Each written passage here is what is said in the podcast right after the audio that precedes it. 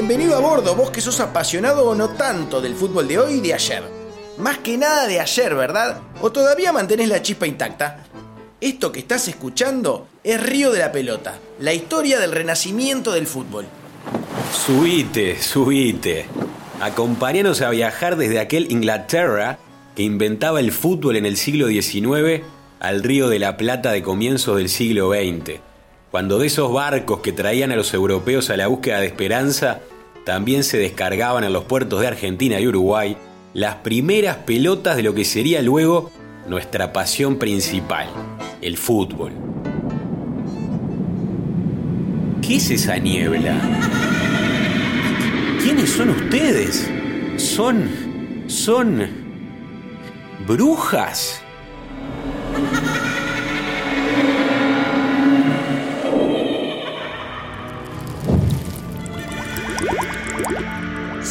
Somos el espíritu del juego. Somos las brujas de la gloria y la derrota. Despertémoslos. Dejen que vengan a este viaje. Canta, oh diosa de la pelota, y despierta a los fantasmas del pasado para que viajen con nosotros en esta historia.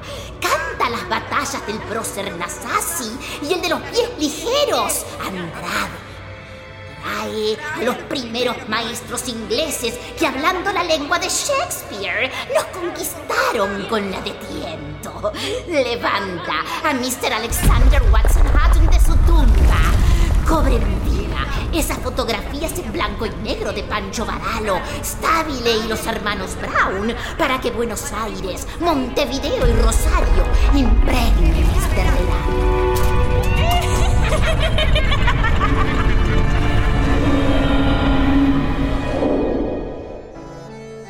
Tenía que pasar y pasó, che. Las brujas de la gloria y la derrota han despertado a las viejas glorias del fútbol. De ahora en más, se cruzarán en nuestros relatos para darle el color fuego a los viejos colosos de cemento. Ahora sí, sigamos con la historia. Y vamos a aflojarle un poquito a la poesía, che. Y vos, que estás escuchando, no te asustes. Vos, que tantísimas veces has escuchado hablar de cómo comenzó todo. De los primeros partidos entre ingleses y escoceses, de los primeros Juegos Olímpicos que incluyeron el fútbol y por supuesto de los históricos Colombes y Ámsterdam en la década del 20 que organizaba por primera vez esa señora muy poderosa llamada la FIFA. Y de que años más tarde, en el fin del mundo, un paisito con menos de un millón de habitantes organizaba lo que sería el primero de los eventos más impresionantes que armó el hombre sobre la Tierra, el Mundial de Fútbol.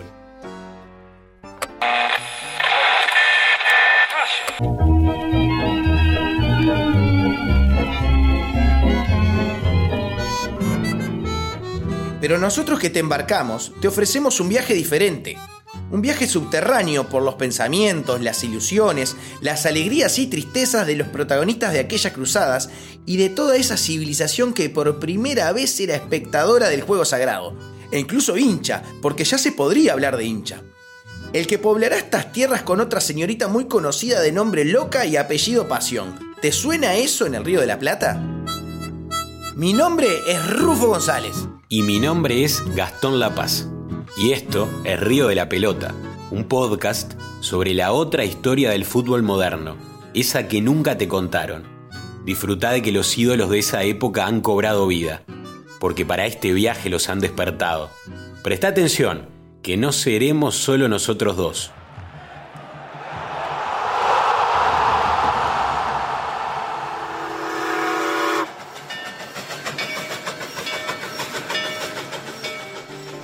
Presta mucha atención, porque este tren viene cargado de preguntas que queremos compartirte. ¿Cómo llegó el fútbol a nuestra tierra? ¿Cómo jugaban los ingleses? ¿Por qué los primeros uruguayos y argentinos que vieron a los trabajadores ingleses jugando a la pelota se mataron de la risa? ¿Quién fue el primer hincha de la historia? ¿Quién fue el primer relator? ¿Y por qué la hinchada de Boca Juniors se conoce como la 12? Vos ya sabés que un día en el Río de la Plata aparecen los clubes. Primero los ingleses y luego los criollos. Y así se forman los torneos locales y poco a poco las competencias sudamericanas. Primero el amateurismo, que luego se amarronó hasta convertirse en el profesionalismo, naciendo con ello ese extraño vínculo de amor-odio entre ambas orillas del Río de la Plata.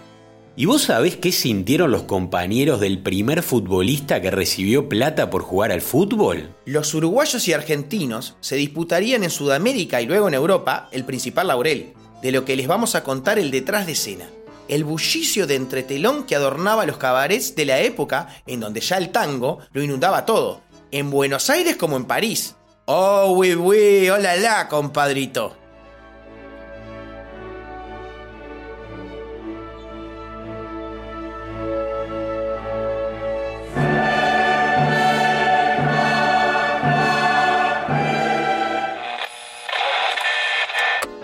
¿Alguna vez pensaste qué habrá pasado por la cabeza del mariscal José Nasasi, primer capitán de la historia en levantar una Copa del Mundo con Uruguay en 1930, al que unos años antes le dijeron que dejaba su oficio de marmolero para viajar a Europa con su selección? ¿Por qué el fútbol se vuelve el deporte rey en América y en el mundo entero? quedando por el camino otros juegos populares como el cricket o el boxeo. ¿La amistad entre Messi y Suárez tiene algún antecedente similar en esos años? ¿Te parece que mirando la historia podremos descubrir si debemos tener el Mundial del año 2030 en el Río de la Plata? Pará, pará, pará, pará. Yo tengo más cuestiones que tenés que preguntarte. ¿Cómo se populariza el juego en el Río de la Plata? ¿Cómo es que Uruguay es el primer país del mundo en integrar al juego al mundo afro? ¿Desde cuándo se empieza a viajar entre estos países para coordinar enfrentamientos? ¿Es cierto que el buquebús de la época fue el que llevó y trajo las primeras transferencias internacionales? ¿Por qué se organiza el primer mundial en Uruguay? Un país desconocido y lejano a los centros de poder del establishment del fútbol de entonces. Este tren a la primera bandera en alto del fútbol mundial ya no se detiene. Pasito a pasito vamos a comenzar a recorrer cada una de las estaciones de esta historia. Un poco en barco y otro en tren, un poco misteriosos y otro poco reveladores, un poco niños y un poco experimentados, para disfrutar de la magia del relato intergeneracional que queremos contagiarte.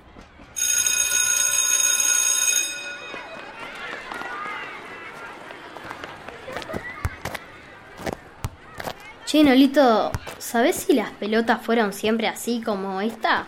¿O es cierto que antes eran duras y que hasta jugaban con piedras? Pepe, la verdad no sé. Mi abuelo dice que eran de trapo. Y cuando se mojaban, cuatro pares son tres gotas, dice. Nunca entendí qué quiere decir. Es que la maestra de historia nunca dice nada del fútbol, siempre hablando de invasiones y guerras. Sí, pura guerra nos enseñan. Mi papá me dijo que la próxima clase le pregunta a la maestra por las invasiones inglesas, pero del fútbol. Ah, bueno, vamos a decirle a ver si sabe quiénes fueron los primeros que jugaban como Messi y Suárez, ¿no? Me tengo que ir. Tengo práctica de baby y quiero irme a tiempo para ver el resumen del mundial de noche. Si hago los deberes temprano, me deja mirar todo. Sí, en el mundial pasado casi no me acuerdo, era muy chico. Dale, dale, Nolito, nos tenemos que ir, se hace tarde. Me voy a comprar otro sobre de figurita a ver si me sale la de Messi. Chao.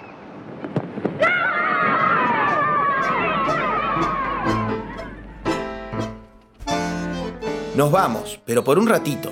Mientras, sigamos juntos completando el álbum de figuritas de la historia y el presente de este juego que tanto nos conmueve como conmovió a nuestros tatarabuelos. Las brujas del tiempo han abierto la caja de Pandora, ahora saldrán a la luz las bondades y miserias del juego que tanto nos apasiona. Se viene un viaje en el tiempo para todos los colores, pero en especial con aroma a río y carbón. Esto fue Río de la Pelota, un podcast sobre el origen del fútbol moderno. Si te interesa ver más contenidos, búscanos en nuestras redes sociales y sitio web y sumate a nuestra comunidad interactiva.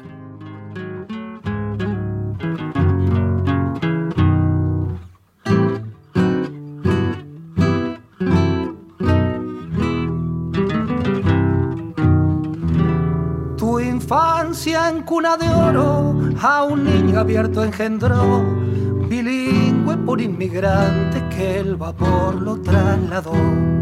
Pa' bajar el choripán siguió existiendo cerveza, más pa' engañar al rival. Ahora estaba la gambeta, en el tablón ya cantaba la hinchada que fue inventada y los English caballeros dieron paso a la barriada. Y un día llegaste al trono, rey del mundo del sport no tuviste monarca, un mariscal fue emperador. En potreros de la boca aprendiste el español, en barrio sur al moreno devolviste la ilusión.